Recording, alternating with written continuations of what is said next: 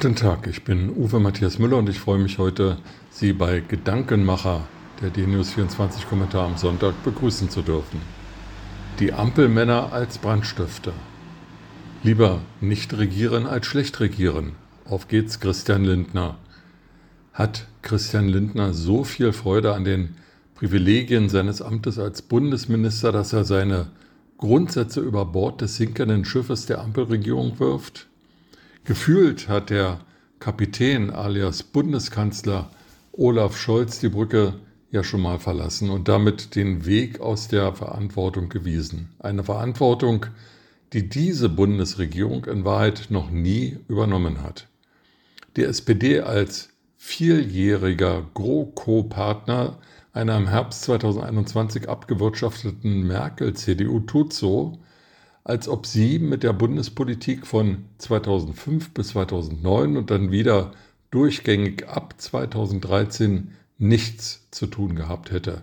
Die Grünen schaffen es, innerhalb einer Minute zu leugnen, dass es eine Stromkrise gäbe, nur um Kohlekraftwerke an und Atomkraftwerke auszuschalten. Zeitgleich werden die EU-Partner angebettelt, doch bitte Strom und Gas nach Deutschland zu liefern, einem Land, das nicht alle Mittel nutzt, die ihm zur Verfügung stehen. Warum bitte soll ein EU-Land Strom nach Deutschland liefern, wenn wir Kraftwerke abschalten, die Strom produzieren? Den Bürgern bürdet diese Regierung Lasten auf, weil, ja, Putin Ende Februar 2022 einen verbrecherischen Krieg gegen die Ukraine und gegen unser freiheitlich-demokratisches System begonnen hat aber auch, weil diese Bundesregierung zu schwach ist, alles zu tun, um den Krieg abzukürzen. Zaudern statt Führungsstärke ist das Merkmal des Olaf Scholz. Die Bürger leiden auch an der Sackgassenpolitik der EZB, die die galoppierende Inflation im Euroraum nicht bekämpfen kann. Etwas, was der frühere Bundesfinanzminister Olaf Scholz 2017 bis 2021 maßgeblich mitzuverantworten hat. Und Christian Lindner?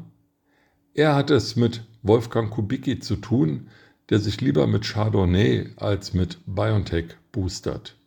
Er verspricht das Einhalten der grundgesetzlich verankerten Schuldenbremse und schafft gleichzeitig Sondervermögen. Und er sieht zu, wie SPD und Grüne die Krise in unseren Land nutzen, um ihre ideologische Umverteilungspolitik zugunsten ihrer Wählerklientel mit Wucht voranzutreiben. Während Annalena Baerbock vor Volksaufständen warnt, Bono Ramelow Himmelangst vor dem Wutwinter wird und Verdi-Chef Wernicke Protestdemos ankündigt, faselt Bundesinnenministerin Nancy Faeser von Rechtsradikalen, die sich an die Demos ranhängen könnten. Wie wäre es denn, wenn die Ampelregierung ihre Aufgaben erledigte und die Ursachen für einen Wutwinter von Montagsdemos und Volksaufständen beseitigte? Die Ursachen bekämpfen, nicht die Symptome, ist die Parole der Stunde.